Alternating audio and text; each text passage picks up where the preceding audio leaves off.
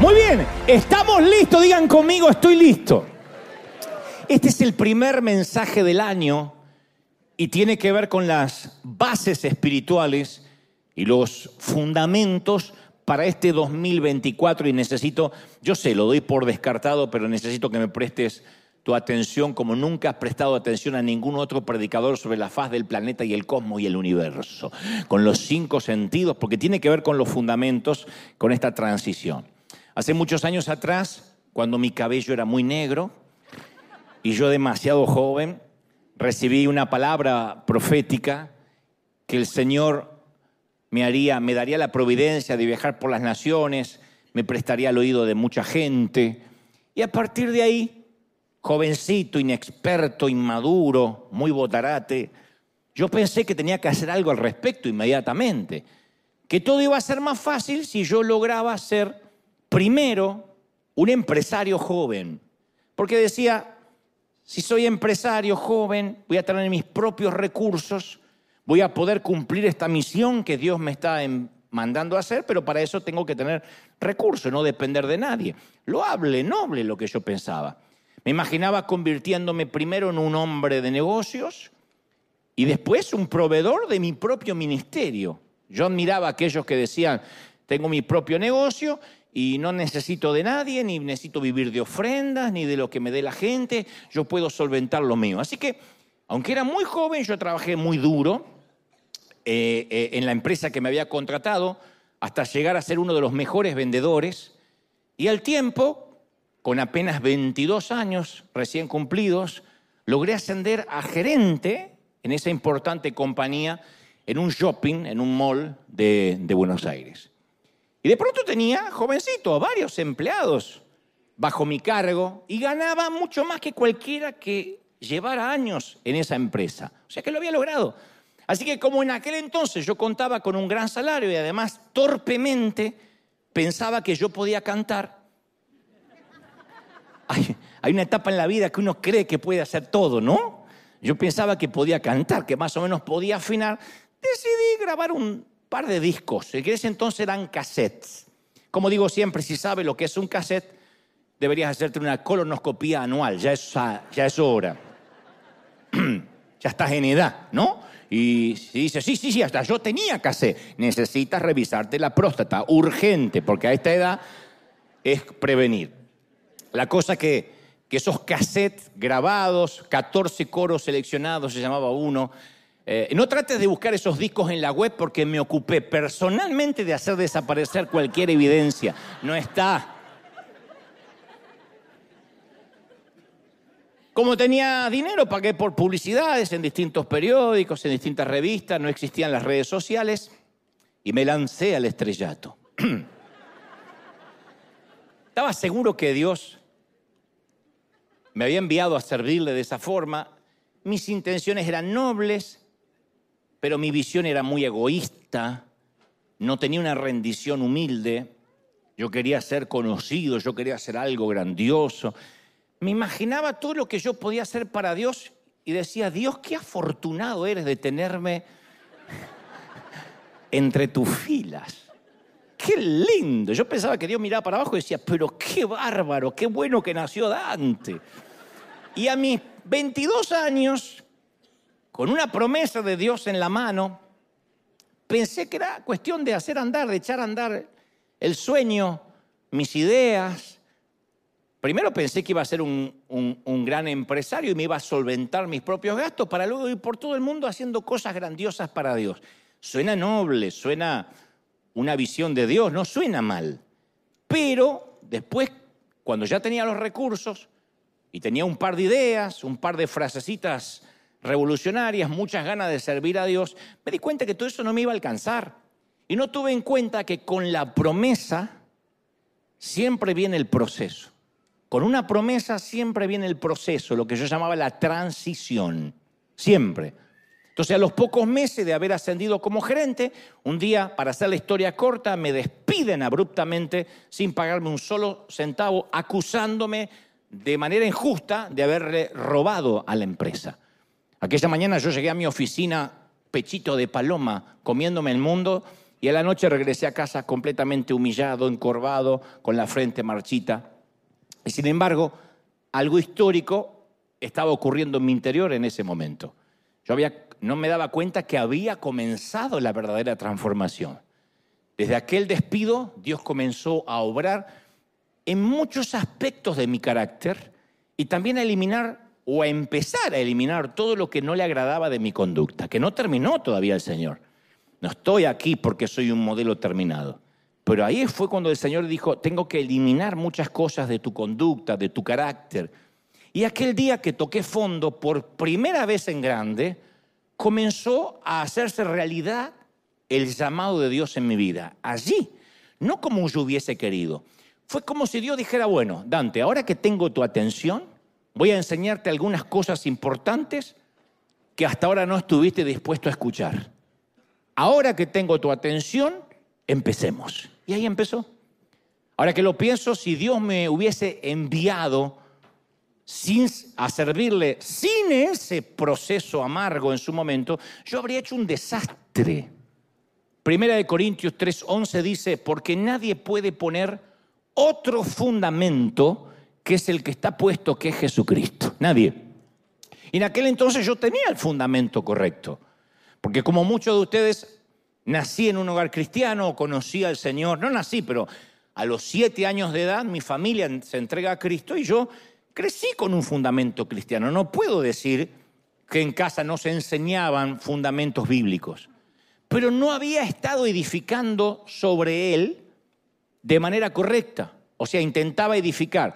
El fundamento era correcto, pero intentaba poner madera, heno, hojarasca, cualquier cosa para rápido llegar a la meta.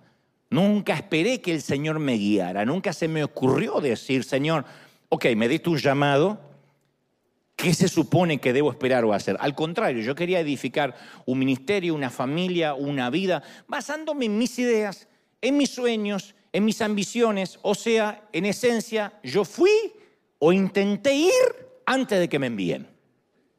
Entonces Dios tuvo que humillarme, porque yo no fui lo suficientemente sabio como para humillarme a mí mismo. Entonces uno, o se humilla o te humillan. O uno se entrega al Señor y dice, acá estoy, o el Señor dice, yo voy a hacer que digas, aquí estoy.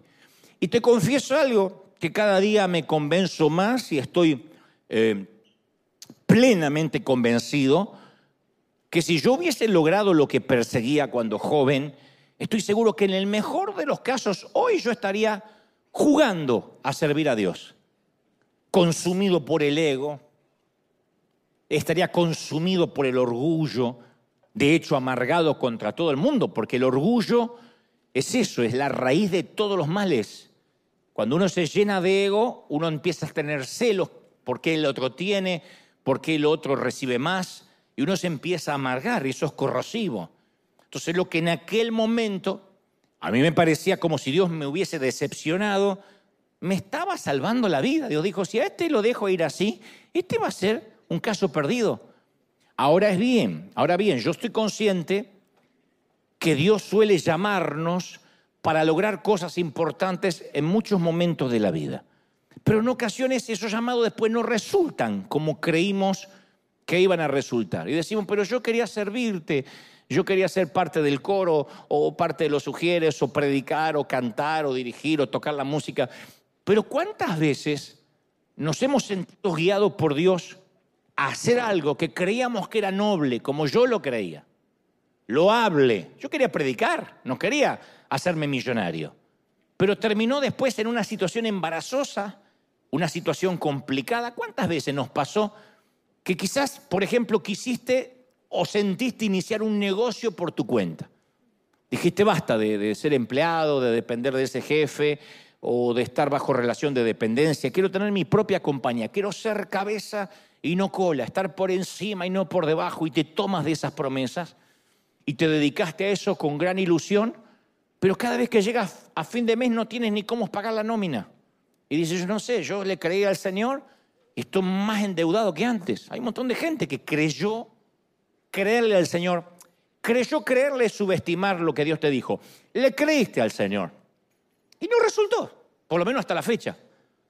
O tuviste el sueño de acabar con una adicción, dijiste, se termina la dependencia al alcohol, en el peor de los casos a las drogas o a la pornografía. Dijiste, voy a poner fin a esa historia familiar, a cierto patrón de disfunción, y pensaste que te ibas a convertir a partir de ahí en un buen esposo, en una buena esposa, con un matrimonio de ensueño, con hijos modelo, y hoy haces un recuento, un desprolijo balance de tu vida y te das cuenta de que ni tu matrimonio es modelo, ni los hijos son lo que soñabas. Y dices, ¿qué falló? Si yo tenía todas las ganas, si yo le creía a Dios, como yo a mis 22 años, que yo sentí que era el tiempo de largarme al ministerio. Y hay gente que dice, yo siento de hacer algo diferente para Dios.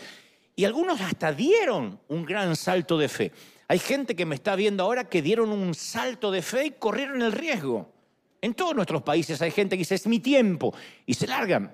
Y tal vez el llamado era genuino. Pero a juzgar de cómo están resultando las cosas, uno se pregunta, ¿esto fue realmente de Dios o fue un invento de mi imaginación?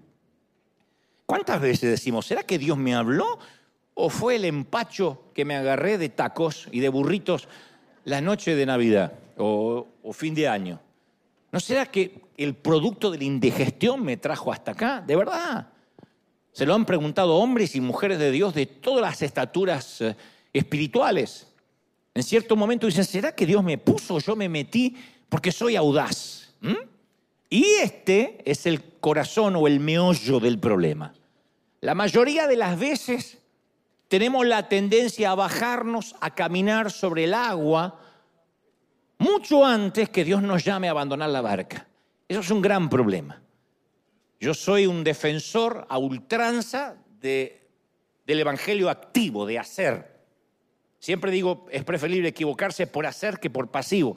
Pero no obstante, es un gran error también tener la característica de siempre bajarse de la barca antes de asegurarse que Dios te esté llamando.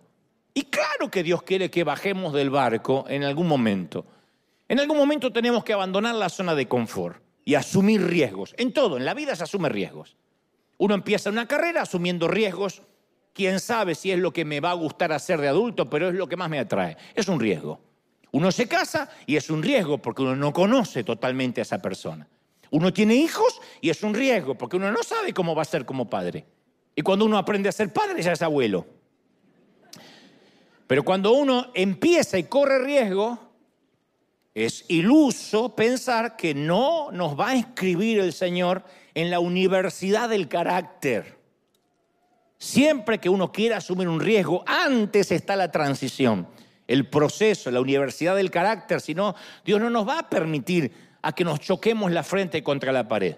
O si lo permite, como fue mi caso, es para que aprendamos a no solo calcular los riesgos, sino asegurarnos si es el tiempo, el llamado genuino. El tema es el tiempo. Y ningún hombre muestra este principio como Moisés. Te voy a hacer la historia corta, como siempre. Resulta que en Egipto sube al poder, al trono, un faraón que comienza a oprimir a los hebreos. Y da la orden, entre otras cosas, de matar a todos los varones bebés judíos, porque tenía la población de esclavos muy grande y tenía temor de que algún día fueran tan numerosos que tomaran el control de Egipto. Y en esa época turbulenta de matanza de niños, nace Moisés, judío, y su familia lo oculta durante tres meses para que no lo maten, lo que hubiese hecho cualquier papi o mami, cuando ya veían que era imposible ocultarlo porque el bebé lloraba, porque algún vecino lo podía denunciar, porque lo podían oír los soldados, su madre recubre una canastilla con brea y resina, y luego mete a Moisés en la canasta y dice Éxodo 2.3 y lo puso en un carrizal a la orilla del río, a la orilla del río Nilo. Cuando la hija del faraón baja al río a bañarse, ve la canasta, la abre y encuentra al pequeño Moisés llorando. Entonces, conmovida, toma al bebé y lo cría como propio. Un increíble giro inesperado que nadie se, obviamente, podía prever, el hebreo que se suponía que debió morir al nacer, ahora era parte de la realeza egipcia, creciendo en los pasillos del poder. Con la educación de élite de los, de los faraones. Se transformó en parte de la realeza, en el príncipe de Egipto, pero él sabía que era adoptado. Él sabía que no había nacido en el seno del palacio. Y Hechos, el libro de los Hechos, 7.23 relata que cuando hubo cumplido la edad de 40 años, le vino al corazón visitar a sus hermanos los hijos de Israel. Dijo, voy a ver a mis verdaderos hermanos. Él sabía que era hebreo y vio que su propia gente estaba bajo la carga de la esclavitud, de trabajos forzados. Y relata las escrituras que al ver un compatriota hebreo que era maltratado, él lo defiende y lo hiere de muerte al egipcio, vengó al oprimido, porque él pensaba que sus hermanos hebreos iban a comprender que Dios iba a liberarlos por mano suya. Él dijo, si yo estoy en el palacio, es porque tengo un llamado. Y hay un propósito, así que si ya tengo el llamado, voy a empezar a hacer la liberación ahora, voy a agarrar a palazos al primer egipcio que vea maltratando a un hermano mío. Al día siguiente ve dos hebreos que están discutiendo y le dice, hey, ustedes son hermanos, ¿por qué se maltratan el uno al otro? Entonces el que maltrataba a su prójimo le dice, ¿a vos quién te puso como gobernante y juez sobre nosotros? Che. Porque ahí, nació toda la ascendencia, la descendencia argentina. Eh, ¿A vos quién te puso? Y le dice, ¿quién te puso a vos, che?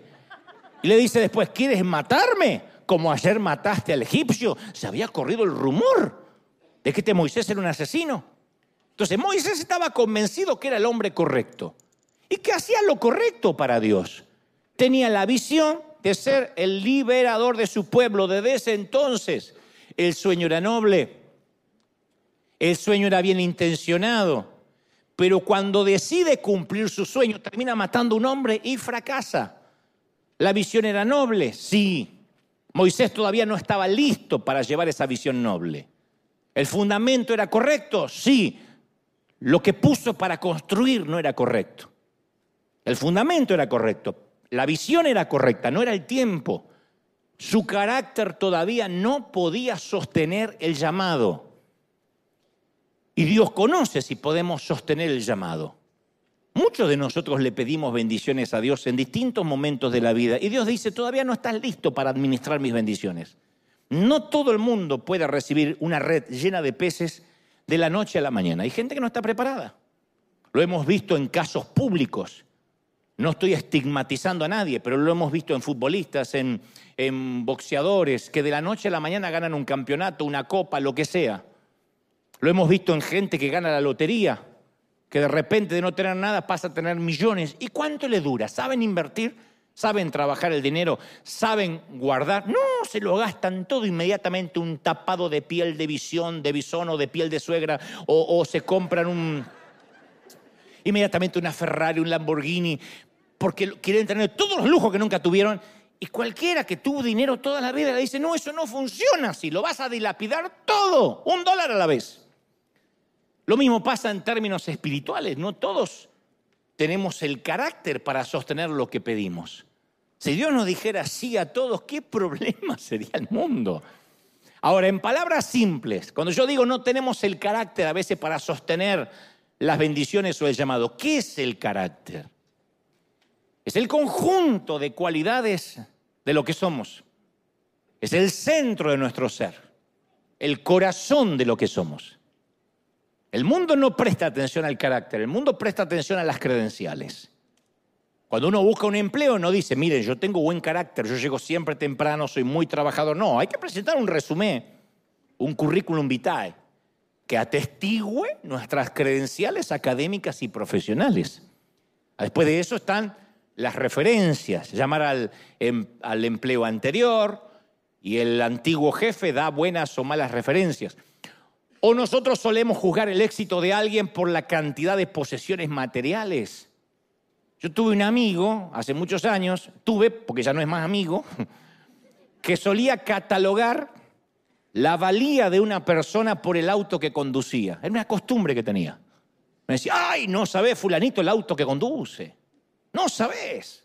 Y siempre decía, fulanito la supo hacer. Ese sí que la supo hacer. Llegó acá sin nada. Y ahora maneja una Hammer.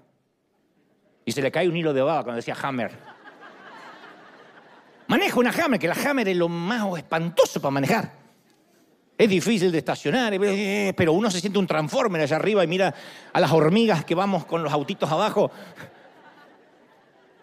Y me decía, maneja una Hammer, aparte no sabes la casa que se construyó. Y yo recuerdo que también conocía a ese fulanito que manejaba la Hammer. Era el tipo más inmaduro, carnal e iracundo que jamás yo haya conocido. Pésimo. No podía estar cinco minutos con él sin que pelear por algo. Aún si eras una persona que no peleas, peleabas. Porque tenía una manera iracunda de maltratar a la gente. Pero manejaba una Hammer. Era el modelo a seguir de este amigo mío. Gloria a Dios que no es más mi amigo. ni este ni el de la Hammer. Lo mismo pasa cuando juzgamos a un pastor. ¿Cuánto, ¿Cómo juzgamos a un pastor? Por el tamaño de la congregación. No por el carácter. Si tiene una iglesia grande es porque está ungido, punto. No, no sabes la iglesia que tiene. Son miles, son miles. Y por ahí un pastor que es llamado a una iglesia más pequeña, en una aldea, en un pueblo, o necesariamente en la ciudad, pero pastorea a una iglesia más pequeña, uno dice, y algo no está bien, porque fíjate aquel cómo creció y este no. Porque juzgamos por lo que vemos. Pero Dios dice, yo voy directo al corazón. ¿Qué es el corazón? El carácter.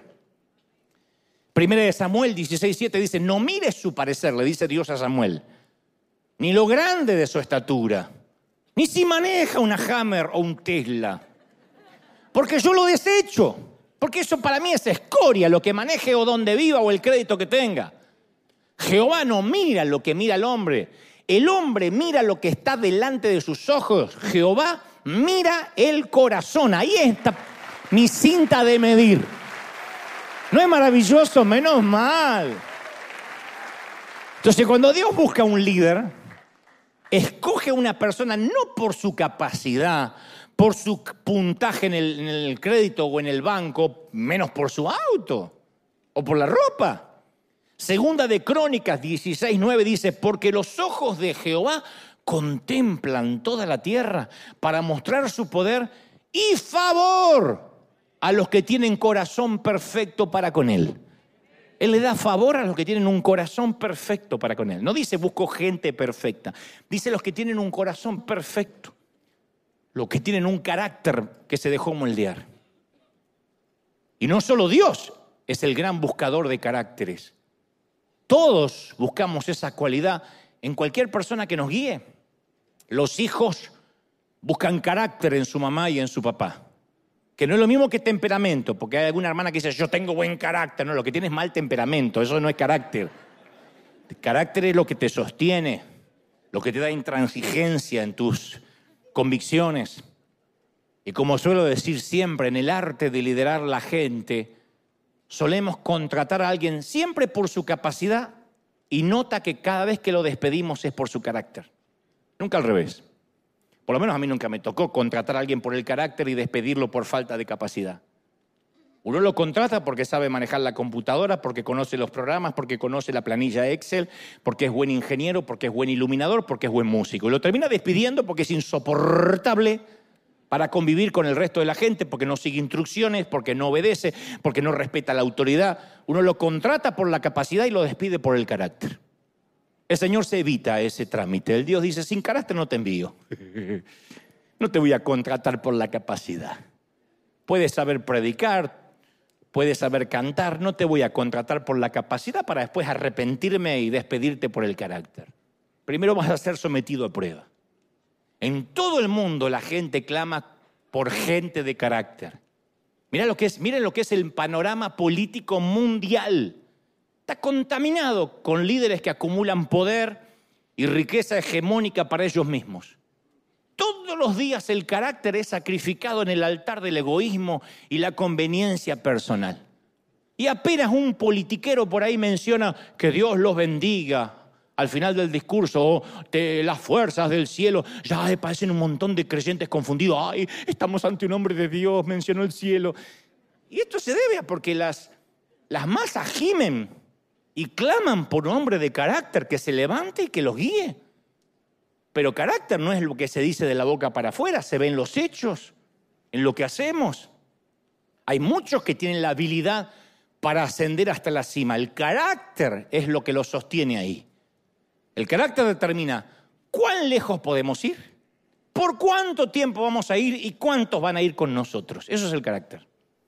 Y desafortunadamente leer libros, tener ideas, tener muchas ganas de hacer cosas, no desarrolla nuestro corazón y nuestro carácter. Ojalá hubiese un libro, 12 pasos para tener buen carácter. Ni este mensaje te puede impartir un buen carácter. Así que no esperes que diga, te voy a remandar la bendición del carácter en esta mano que la siento que se me está yendo. No va a pasar porque así no funciona. Lo máximo que puedo hacer y torpemente es incitarte a tomar decisiones que te ayuden a construir ese carácter. Pues no te puedo impartir la unción del carácter. Por esa razón no hay congresos para desarrollar carácter. Nunca vas a ver congreso carácter, no. Hay congresos proféticos de expansión, de crecimiento, de empoderamiento, de poder, de liberación. No hay de carácter. Porque el único que puede enseñarnos carácter es el Señor. No se puede impartir en un, a través de un coach. Y nada revela de qué estamos hechos como los tiempos de las pruebas, los tiempos de crisis. Cuando uno está bajo presión es cuando uno sabe quién es. Siempre. Somos cítricos, como la naranja, como el limón. Entregamos el jugo cuando se nos exprime. Alguien dice, ay, salí tan bendecido el domingo de la iglesia, se sube al freeway y al tránsito se le cruza un chinito y ahí sale el jugo del limón. Cuando los tiempos duros nos estrujan, ahí se expone nuestra verdadera naturaleza. Yo no sé si alguna vez te pasó de estar literalmente en el tránsito o atascado, donde uno, no digo se escapa un insulto, pero sí un improperio o una palabra soez, o dice, pero puede ser con el apuro que tengo y te das, te das vuelta así y te está mirando tu hijo. ¡Wow!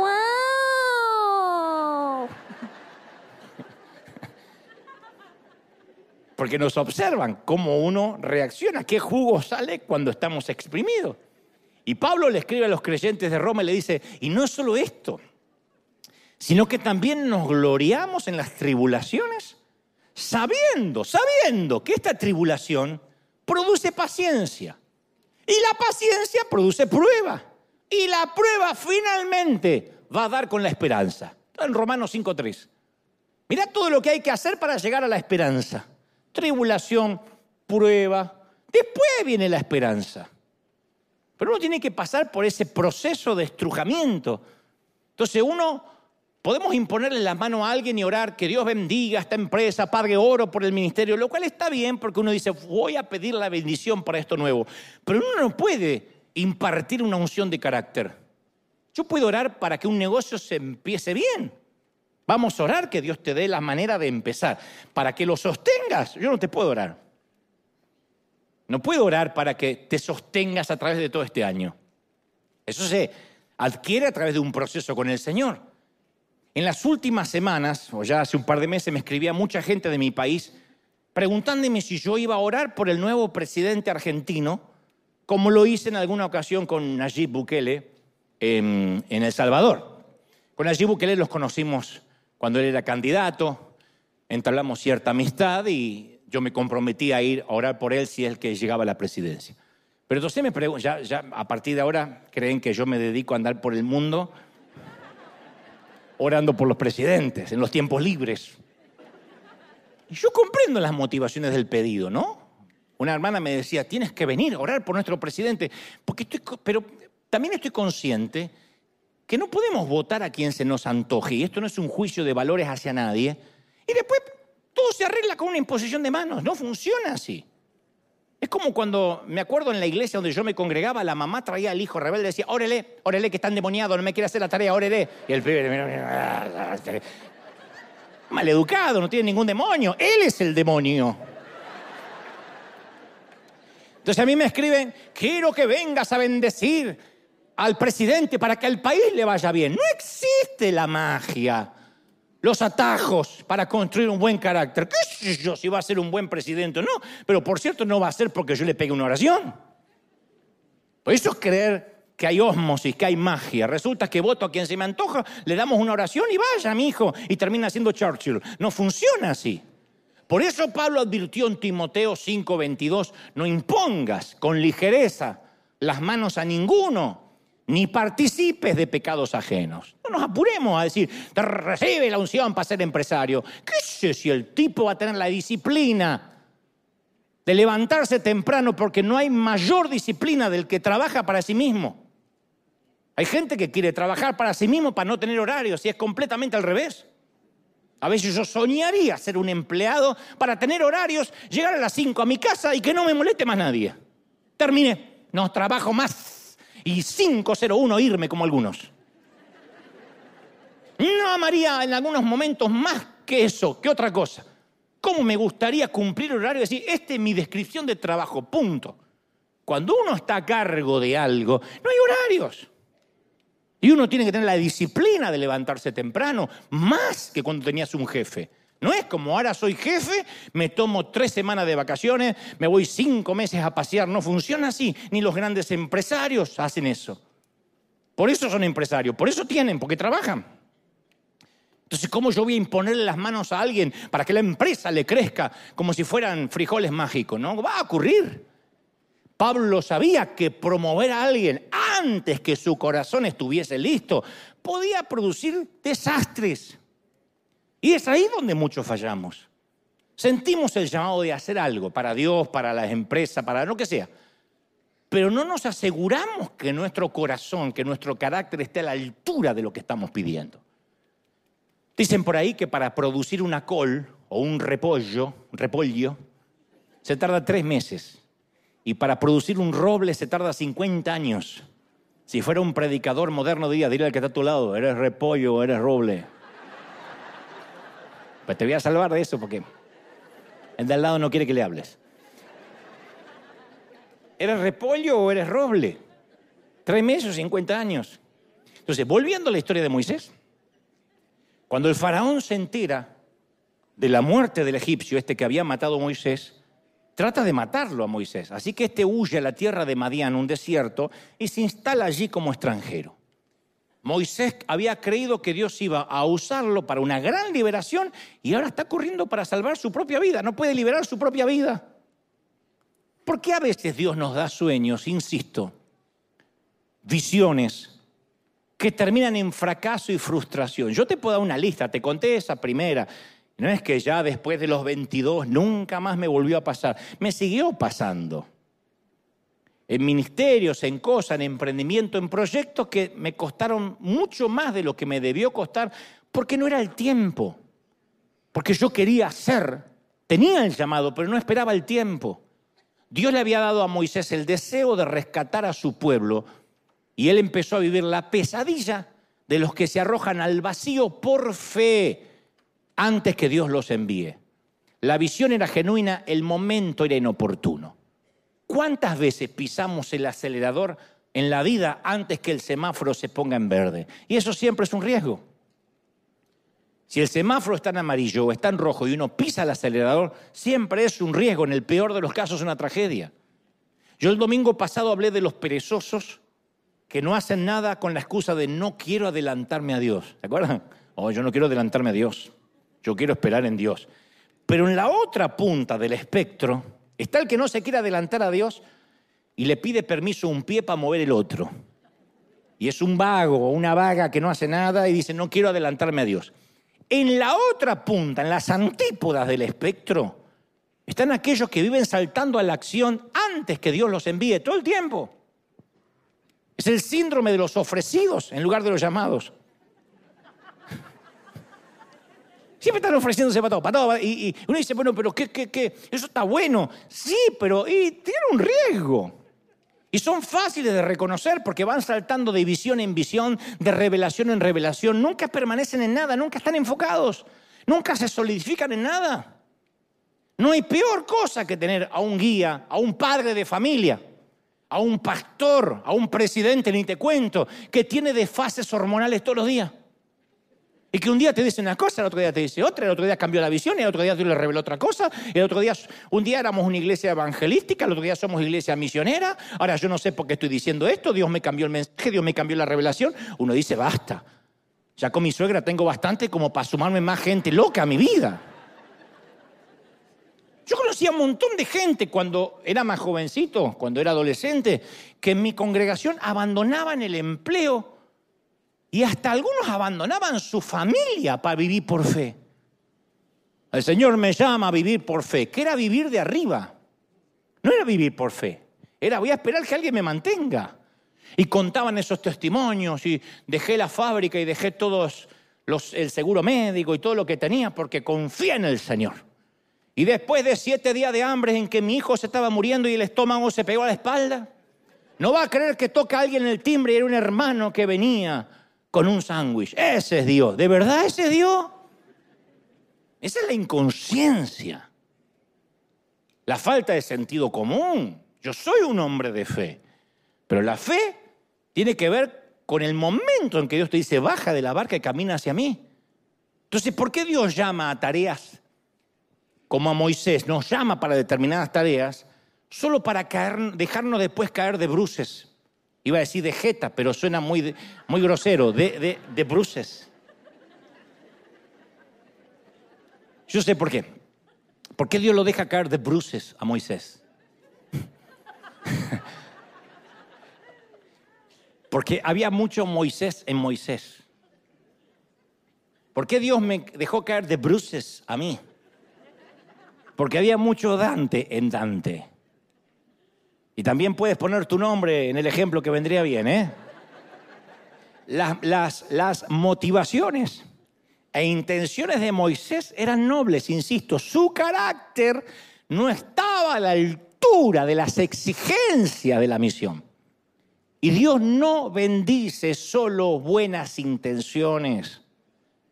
No es que uno dice, bueno, pues yo tenía buena intención. Dios no bendice solo las intenciones. Yo quería sembrar para Dios. Dios sabe que si yo tuviera, yo daría. Dios no va a bendecir una intención y el que pudieras haber hecho. Dios no bendice las hipótesis. No, no, no, Dios sabe que yo iría a servir a África. Si tuviera tiempo, yo sería el primero en ir ahí. Eso no cuenta para Dios, no fuiste. Es hipótesis. No es lo que yo haría. Ese es el gran flagelo de muchos evangélicos que escriben en las redes. ¿Por qué no van a tal lado? Es lo que yo haría. ¿Y por qué no lo está haciendo? ¿Por qué no le ayuda al vecino de al lado, al chino de al lado? Le, le das un paquete de arroz. ¿Quieres ayudar a los muertos de hambre que están allá más lejos en los continentes? Dios no bendice buenas intenciones.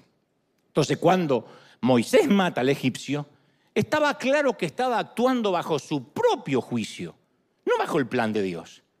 Y había aspectos de su carácter que Dios tenía que pulir.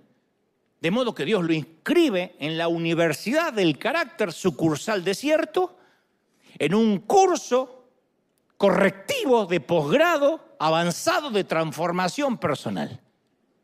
Dios siempre está interesado en nuestro carácter más que en el éxito, más que en nuestras circunstancias.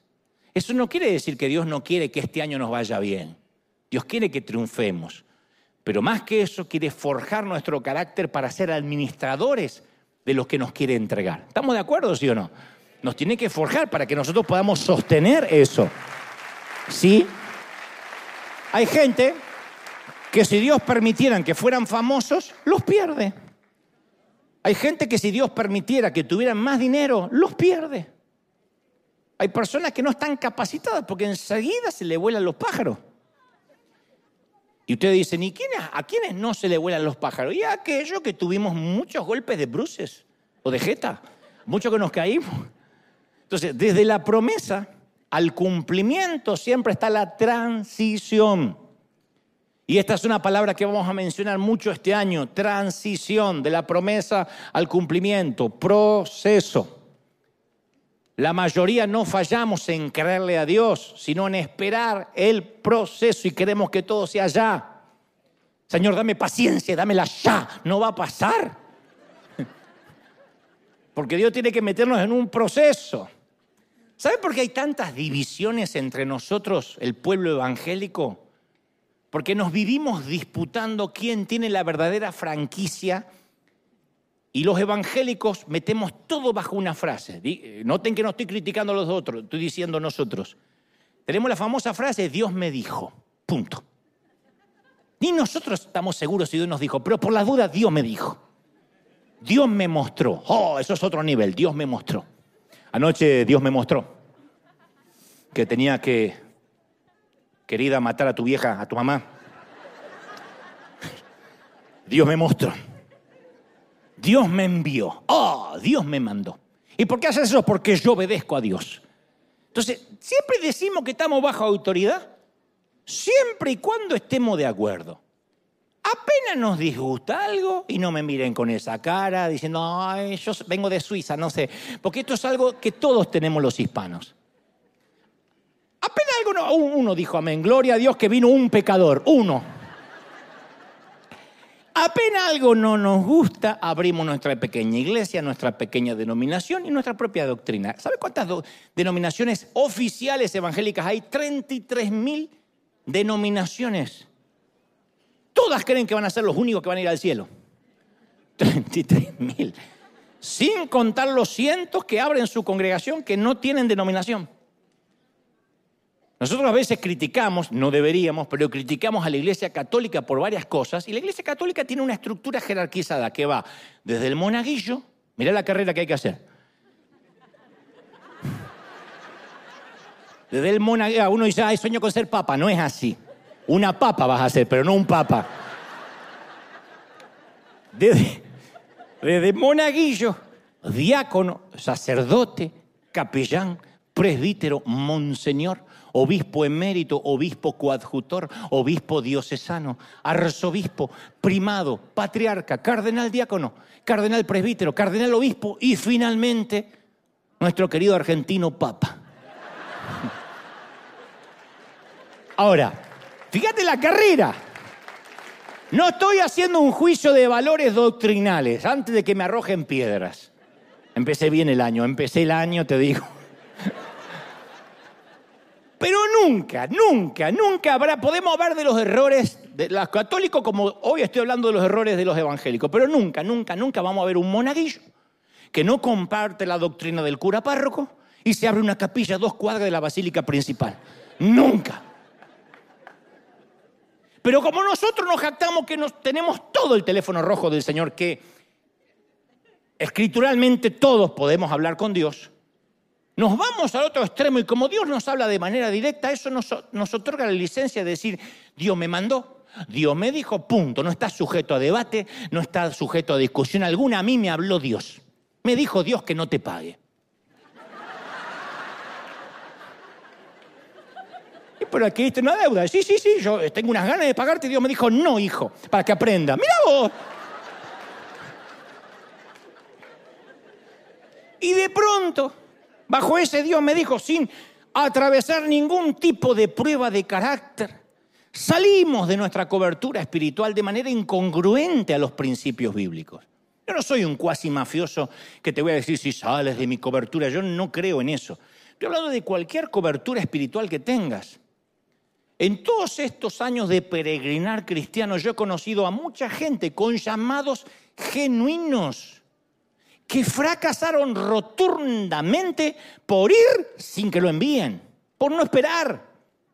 Y esto que te voy a decir es tan real como la ley de gravedad. Los principios de Dios funcionan y es imposible violarlos. Los principios funcionan. Yo tiro esta Biblia acá y se cae acá al suelo y se cae en Australia y en China. El principio de la gravedad funciona en cualquier parte del mundo. Y en todos estos años yo he visto a personas saliendo de una compañía, de una familia, de un país, de un ministerio, con buenas razones, con buenas intenciones, pero la manera en que se fueron, sembrando discordia, sembrando división, después lo terminan cosechando en sus propias vidas, es una ley natural. Entonces hay gente que cambia de iglesia, que cambia de trabajo, porque están cansados de vivir bajo autoridad. Y a donde vayamos vamos a estar bajo autoridad, siempre. Siempre vamos a tener una autoridad. Nosotros estamos bajo una denominación, las asambleas de Dios. Yo estoy bajo autoridad, no puedo hacer lo que quiero. Todos vamos a estar siempre bajo autoridad, a donde vayamos. Y cuando nos vamos de cualquier sitio, y esto sentí de enseñártelo porque lo, no, como, no te lo enseño desde el punto de vista yo que nunca lo he pasado, yo que lo, lo he sufrido. Soy como el papá que no quiere que el hijo pase lo mismo. Cuando uno se va de un sitio sin honrar, vamos a cosechar deshonra a cualquier sitio donde vayamos. Cuando no uno no honra a los hijos de viejos, cosechamos deshonra. Cuando no uno no honra a los padres, uno no recibe honra de los hijos. Yo jamás he visto a alguien tratar de dividir una congregación, fundar su propia iglesia y no cosechar decenas de sus propias divisiones. He hablado con pastores amigos que dicen, ya he tenido 50 divisiones en la iglesia. Y le digo, ¿y cómo saliste aquella vez? Ah, no, me fui porque el pastor no sé qué y qué sé yo y era lo otro. Le digo, bueno, ahí está. Es una ley natural, eso nunca falla. Es una ley natural como la siembra y la cosecha. Jacob parte de la casa de su suegro Labán, y este es un ejemplo bíblico fabuloso que enseña este principio. Jacob se escapa en la noche por miedo a que su suegro no lo bendiga. Y en Génesis 31, 27, Labán, su suegro, lo alcanza después que te se escapa y le dice, ¿por qué me engañaste y me robaste y te escabulliste en secreto? No le había robado nada, pero él sentía que le había robado la honra. ¿Por qué no me dijiste que te querías marchar, yerno?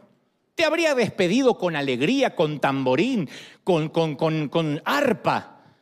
No me dejaste que me despida de mis hijas y de mis nietos. Te comportaste como un canalla, le dice su suegro. Avergonzado Jacob recibe esta reprimenda. Entonces cuando vamos sin que nos envíen, salimos al ruedo con bordes muy filosos de nuestro carácter que tarde o temprano van a ser limados o acá o allá. A mí me gusta cuando Dios me lima el carácter en la intimidad, en el closet, cuando estoy orando y Dios me dice cambia esto y cambia lo otro. Y caramba que duele. Pero duele más cuando me lo hace en público. Yo quiero que me lo haga en secreto. David esperó muchos años a ser rey, aunque él sabía que era llamado a ser rey y que el rey Saúl ya estaba inhabilitado para ejercer como monarca. Y mientras que esperaba el proceso de la transición, aprendí una serie de lecciones que moldearon su carácter. Y esto es algo que los hispanos debemos aprender. Y no les está predicando a alguien que dice, yo, yo, en el cielo se habla español. Yo, yo también soy hispano. Más hispano que ustedes porque estoy, nací bien al sur. Cuanto más te alejas, más hispanos sos. Más cerca de la Antártida, más hispanos. Es un flagelo muy nuestro este, un síndrome culturalmente hablando. Tenemos la tendencia que cuando no nos gusta algo desaparecemos y no dejamos rastro. Nosotros hacemos, somos Batman. Y tenemos que aprender que cuando vamos a abandonar un trabajo o una posición en alguna compañía, acercarnos a la autoridad, no importa si fueron unos canallas. Estamos hablando de lo que nosotros queremos cosechar y decirle a la autoridad, estoy considerando hacer un cambio. No importa que en este país te despiden el viernes a las 5 de la tarde y te dicen, I'm sorry, I'm so sorry, security please, y te sacan. Esos son ellos. Yo no voy a cambiar mi carácter por el mundo que me rodea. Cada uno da de lo que tiene. Yo estoy en un barrio donde nadie te saluda. Nadie. No importa. Yo me muero cada vez que voy al correo, saco la basura. Good morning, morning, morning. Le digo, algún día me va a contestar. Y me mira. Porque viste que cuando los gringos salen a caminar con los perros no les gusta que los saluden. Pero donde yo vengo, mi papá decía, salude. Que yo quiero andar por el barrio con la frente en alta, que no me digan que mi hijo es un maleducado. Así que yo saludo a la sombra por las dudas, porque por ahí son amigos.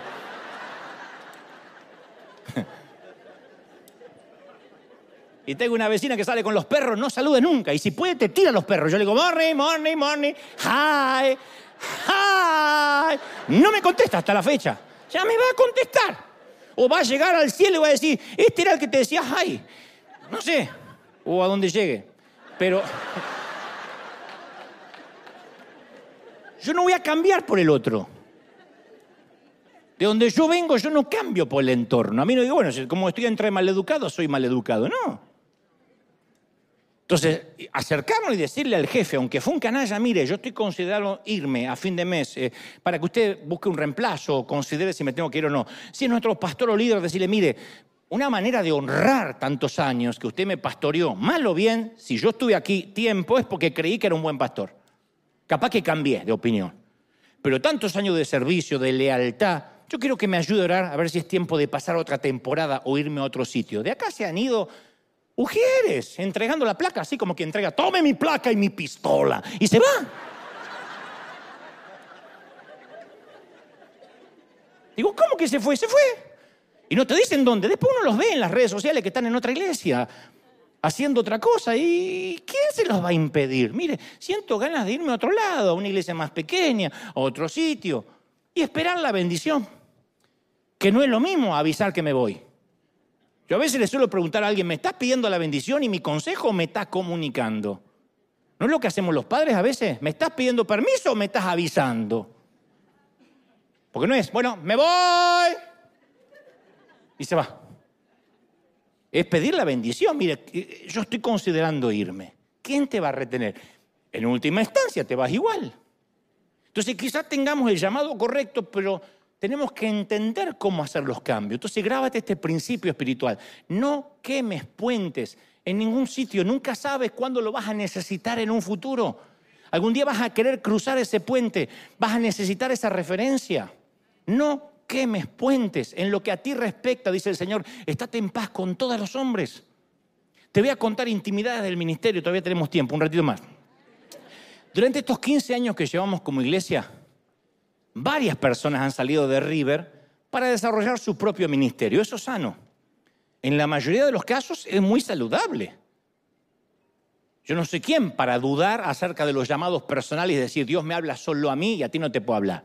Estaría contradiciendo lo que predico. Pero solo determina que les vaya bien o que salten al vacío o que fracasen rotundamente. Hay algo que los determina. Cada vez que alguien se va, y hasta se lo escribo en un papel y tengo testigos oculares de que lo hago. Yo tomo siempre una servilletita, pues yo soy muy conservador en algunas cosas y siempre hago lo mismo. Tomo una servilleta, un papel y se lo anoto para que se lo lleve. Por ahí después lo usa de papel higiénico, no tengo idea, pero yo se lo doy. Miro a las personas a los ojos y le digo, sé que tu visión es noble y me alegra. Y al inicio vas a suponer que comenzar una empresa, que comenzar un ministerio es sencillo, porque siempre todo parece fácil mirándolo de afuera. Es como ir a comer a un buen restaurante y decir, mi sueño es poner uno propio. ¿Quién no ha dicho eso alguna vez? Qué lindo, y poner mis cuadros. porque yo ya tengo el logo, tengo la idea y hasta el menú. Yo agarraría a cada uno de esos soñadores y los llevaría un ratito a la cocina a que vean lo que es el infierno y el caos de una cocina en horas pico, cuando te vienen todos juntos. Cuando dices, eso no es lo que pedí, esto no es leche de almendra, vayan y ordeñen la almendra. Cuando eso te pasa y estás en la cocina, tenés ganas de salir y matarlos a todos, así como Rambo.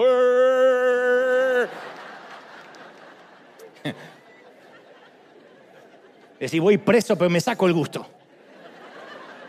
Uno sueña porque ve la parte elegante de las mesas. Entonces le digo, esto va a pasar igual. Uno, tenés toda la intención de hacer las cosas bien. Y vas a decir esto, bueno, hago lo mismo que vi. Si querés ser un pastor, me he visto más o menos parecido, digo algunas frases eh, similares, me van a seguir las multitudes, voy a tener recursos, voy a viajar por el mundo, todos queremos eso.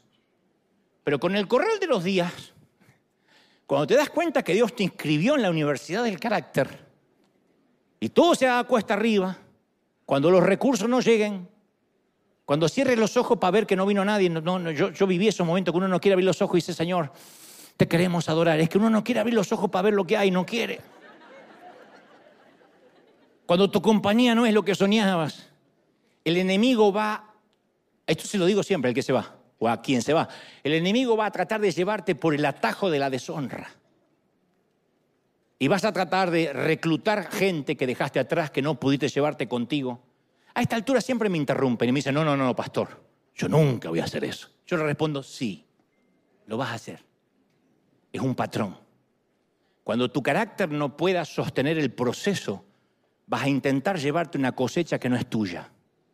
Si trabajaste en calidad de siervo en el campo de alguien más, cuando decides dejar esa asignación, no puedes cosechar el grano de la siembra que dejaste atrás.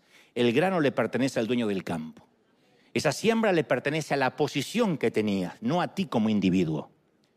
Así que por el amor de Dios, por lo que más quieras, y solo por tu bien, no tomes el camino de la deshonra. Y cuando yo advierto esto, siempre me miran como que yo estoy tratando de decirle, ay, no me vayas a robar una oveja. Y siempre aclaro, mira que no son mis ovejas, yo no morí en la cruz por nadie, se los digo siempre. Y aparte ninguna oveja se deja robar. ¿Quién de ustedes se levanta una mañana ahí? ¡Oh! Amanecieron en Sadback.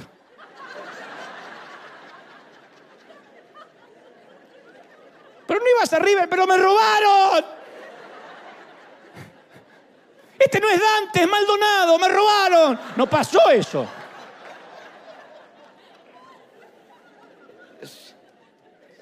Se deja robar el que se deja robar. No obstante, es un principio espiritual. Dios siempre honra la autoridad. Y te voy a contar lo que pasa luego. Y esto sucede en casi todas las iglesias del mundo y me lo van a confirmar con siervos que ahora se están sanando con este mensaje.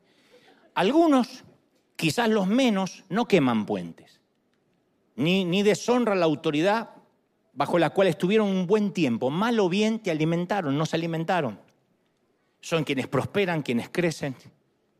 Si uno no tiene nada bueno para decir, no dice nada. Uno no tiene que andar hablando bien hipócritamente. No dice nada y punto. Son aquellos que cuando necesitan regresar a una empresa, a una, a una empresa, a una posición, a una iglesia, dejaron un buen testimonio, un buen legado de carácter. Los otros lo que se desesperan y comienzan a tratar de hablar con gente, reclutar, levantar difamaciones, dividir. Siempre logran juntar un grupete, nunca más de 20 personas que creen en esa nueva visión mesiánica. Pero recordemos que hay gente que puede seguirnos porque ama lo mismo que nosotros o puede seguirnos porque odia lo mismo que nosotros. En el primer caso van a permanecer porque el amor une y mancomuna siempre. En esto conocerán que sois mis discípulos, que os améis unos a los otros. En el segundo caso, el odio a priori sirve para juntar votos pero es un combustible corrosivo que no logra unir a nadie por mucho tiempo. Hay candidatos a presidente que llegan a la presidencia juntando votos por el odio al gobierno anterior, el famoso voto castigo.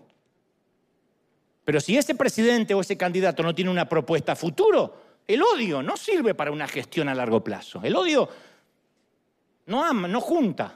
En el plano espiritual es lo mismo. ¿Podemos juntarnos aquí por amor a Dios o por miedo al diablo? ¿Cuántas iglesias están llenas por miedo al diablo? Si usted deja de congregarse y deja de diezmar, Satanás va a venir a su casa. Y uno dice, no, no, voy, voy, voy. ¿Y cuánto puede durar eso? Entonces uno puede reclutar gente por amor al flamante pastor y la nueva congregación, y eso tiene posibilidades de crecer, o por odio al viejo pastor y a la congregación que dejamos atrás. Y una mala motivación es un salto catastrófico al vacío.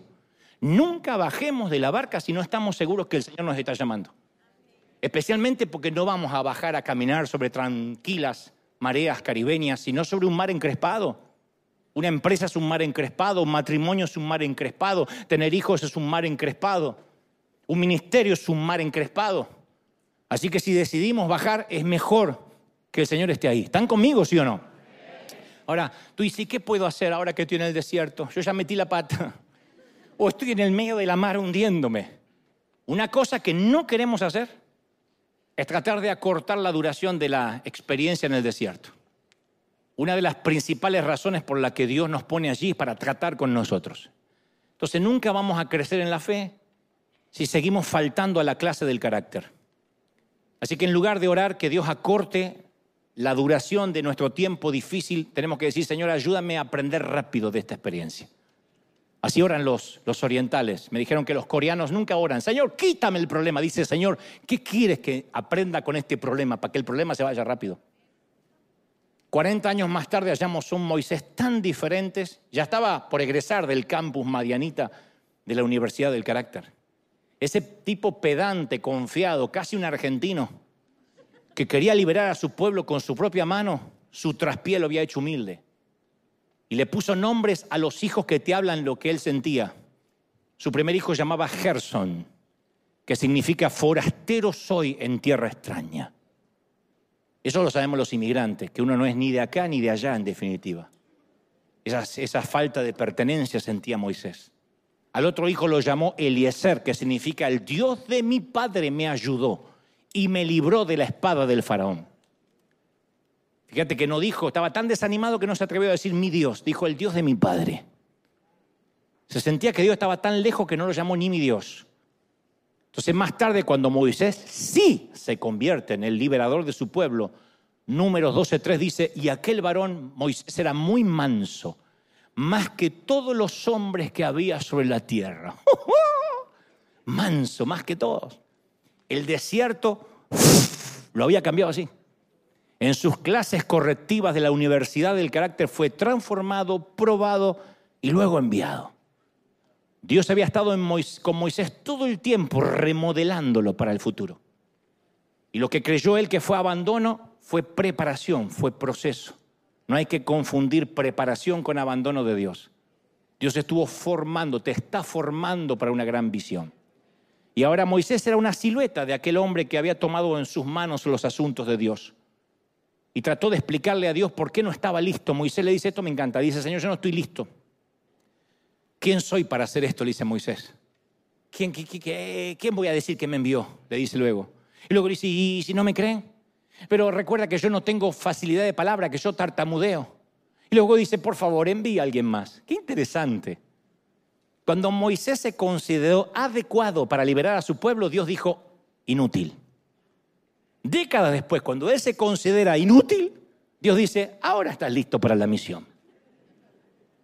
Se graduó, se transformó en un hombre humilde, manso, listo para servir en dependencia total del Señor. Eso es lo que yo pretendo que todos vivamos este año de transición. Tal vez, al igual que mis 22 años, fuiste, sí que te enviaran, hiciste algo y terminaste avergonzado. Y pensaste que Dios te iba a respaldar en ese proyecto personal o lo que sea. Si es así, no intentes eludir el proceso de Dios. Él te va a preparar, Él va a usar tu error para moldearte. Él va a usar el, el equívoco para hacer de ti una persona mansa, humilde. Y yo recibí en esta ocasión este mensaje, creo, de parte de Dios, con la mira en un público determinado. Creo que Dios me dio este mensaje para el quebrantado, para el despojado, para el que está cansado del desierto, para el desgastado, para los que llevan la penosa carga encima de una mala decisión y cambian de mano en mano la maleta para equilibrar el peso y ya no pueden más.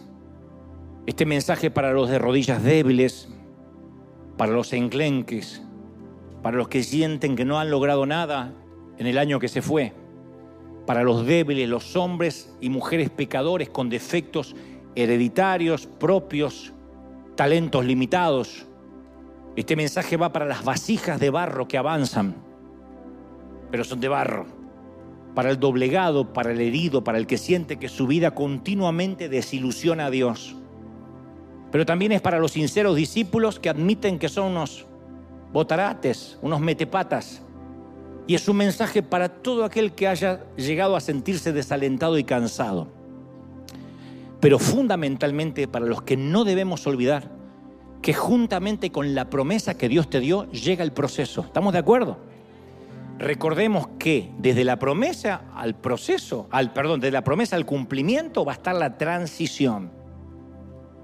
Y que como Moisés, cuando uno dice, ya estoy listo, Señor, mm, Dios va a decir, no, todavía estás inadecuado. No voy a correr el riesgo de perderte por enviarte así. Y cuando uno dice, yo no sirvo para nada, yo lo intenté todo, no creo que Dios pueda hacer algo conmigo. Ay, Dios nos mira y dice, estás listo para mi misión. Eso quería, dependencia absoluta. Que el 2024 sea la transición, mis queridos, de la promesa que tienes a la victoria. Y que este, por sobre todas las cosas, sea el mejor año de nuestras vidas, porque vamos a graduarnos en la Universidad del Carácter y vamos a cerrar una etapa para comenzar otra. ¿Alguien lo cree? Digan amén. Aleluya. Dale un aplauso grande al Señor en este primer mensaje del año. Bendito sea Dios.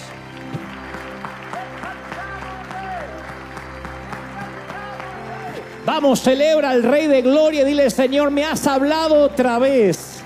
¿Cómo te ama el Señor? ¿Cómo no te va a amar? Si no te amara, no te hablaría así. ¿Cómo te ama el Señor? ¡Aleluya! Alguien tiene que celebrar más que eso. El Rey ha hablado hoy a tu vida. ¡Uy! Impresionante. ¿Cuántos dicen lo recibo en mi corazón?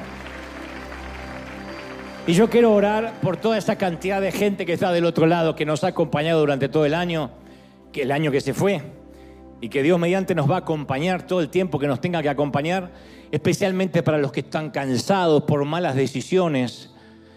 Es cierto que en esta congregación vienen muchas personas nuevas y otras que vinieron de otras congregaciones. Bueno, tal vez sea el momento de decir, tal vez tenga que hacer un llamado telefónico. Después, si no te dan la bendición, ya no es tu problema, pero decir, yo quiero salir bien, quiero cerrar bien las etapas. Y si alguien va a cerrar una etapa, cerrarla en bendición.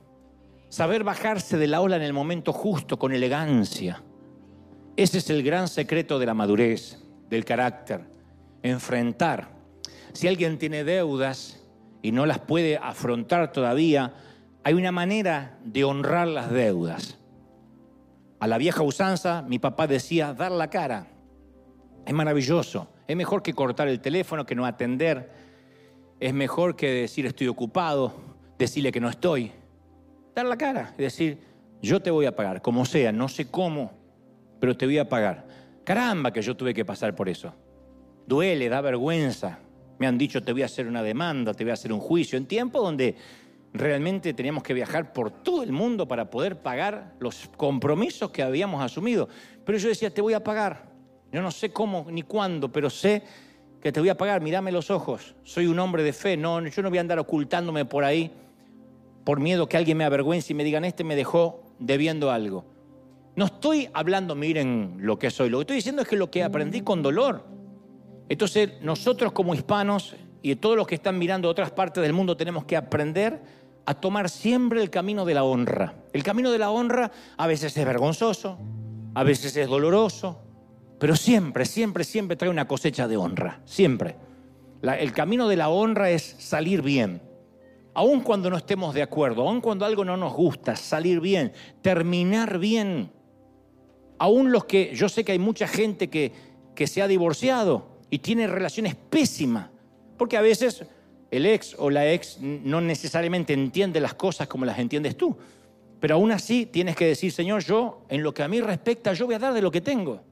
No importa que del otro lado haya maltrato, que del otro lado haya insulto, tú vas a dar de lo que da, de lo que tienes. Como aquella historia de la vecina que le tiraba basura al vecino y el vecino le tiraba flores. Tiraba basura y el vecino le tiraba flores y la vecina se harta y le dice, ¿por qué me tira flores? Porque uno da de lo que le sobra, señora. Entonces, si uno tiene basura, da basura. Si uno tiene flores, da flores. Entonces uno dice, mi carácter no va a cambiar por los maleducados, por los canallas, por los malos políticos, por los pésimos pastores. Yo no, mi vida no depende de la vida espiritual del pastor, ni de la integridad del que se sienta en el salón oval el día de mañana o en nuestros sillones presidenciales en América Latina. Nosotros somos lo que somos a donde vamos. Y aquí en Estados Unidos no es que no tiramos un papel al piso porque nos miran mal los gringos. A donde vayamos, aunque haya un basural, nosotros vamos a buscar un tacho de basura. Porque eso es parte de nuestra cultura a partir de ahora, de nuestro carácter, de quienes somos. De donde yo vengo, tienes que decir, aprendí a bendecir. De donde yo vengo, no tolero el chisme. No solo no lo hablo, sino que no presto los oídos para que depositen basuras y defamaciones. De donde yo vengo, servimos al Señor. Y si Dios algún día te lleva fuera de River, hagas lo que hagas, dile, he aprendido en ese tiempo a bendecir, a que me conozcan por cómo yo amo, por cómo yo bendigo, por cómo yo siembro. Y entonces sabrán de que tienes un Dios que todo el mundo querrá conocer. Ese es el carácter. Que las que hablen tu vida y tus, tus, eh, actitudes hablen más fuerte que tus palabras. Vamos a pedirle eso al Señor, ¿qué te parece? Vamos a pedirle al Señor moldea nuestro carácter, pero mira que se viene una moldeada, ¿eh? Mira que se viene una moldeada, ¿eh? No tengas miedo. Ay, no sé si pedir. Dile, Señor, yo quiero terminar el 2024 en diciembre de este año que comienza mejor persona que la que, la que comencé. ¿Te animas a confiar en el trato del Señor? Mira, hay poquitos que se animan. ¿Te animas a confiar en el trato controlado del Señor, sí o no? ¡Epa! En mi país decía, tiene miedo. ¿Esto se usa en México también? En Argentina dice, ¡epa! Se te frunce el corazón. Señor, voy a confiar. No te estoy diciendo, mándame pruebas. Señor, confío en que vas a ser mi mejor maestro este año. Yo quiero tener un carácter mejor y sé que eres el único moldeador. Levanta las manos y vamos a orar, Padre. Gracias por esta mañana. Gracias tarde o noche, según nos esté mirando en otras partes del mundo, Señor. He hablado lo que creo me has dicho que diga y ahora que esta palabra ha sido soltada, césala con tu Espíritu Santo. Señor, estamos dispuestos a que trates con nosotros.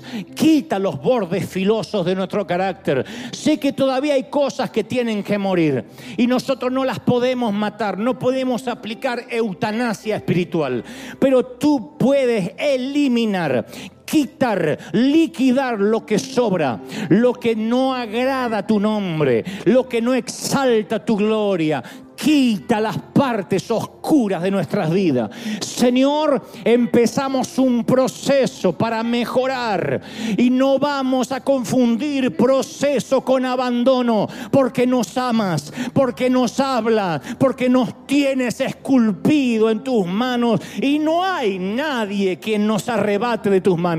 Gracias, Señor. Oro por los que están recibiendo al Señor ahora por primera vez. Los que dicen, entra en mi vida, cambia mi corazón transforma mi mente. Señor, he hablado lo que creo me has dicho que diga sin rencor, sin opiniones privadas ni personales, sin agendas solapadas. He dicho sin agregar ni quitar a lo que creo es tu revelación. Esta primera carta para la iglesia de Cristo en el mundo. Este cartero entregó y es libre de cada palabra y de cada transición y de cada convicción y de lo que vaya a hacer cada quien. Padre, soy libre de esta palabra a partir de ahora.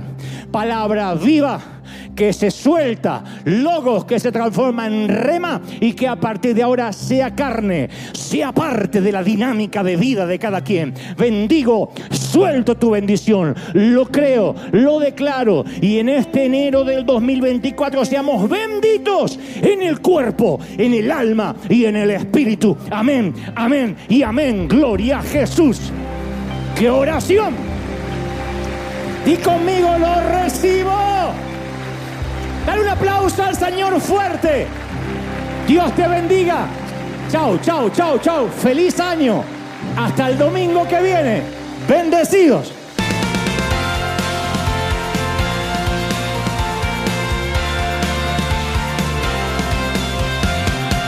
Apareciste una noche de soledad, abandonado y perdido te reconocí voz diciéndome no temas, yo estoy aquí. El Padre me envió por ti y me curaste las heridas, me sanaste mi Jesús. Todas mis cargas las dejaste allí en la cruz. Algo tan grande no lo puedo comprender. Oigo tu dulce voz diciéndome una y otra vez. oh, oh,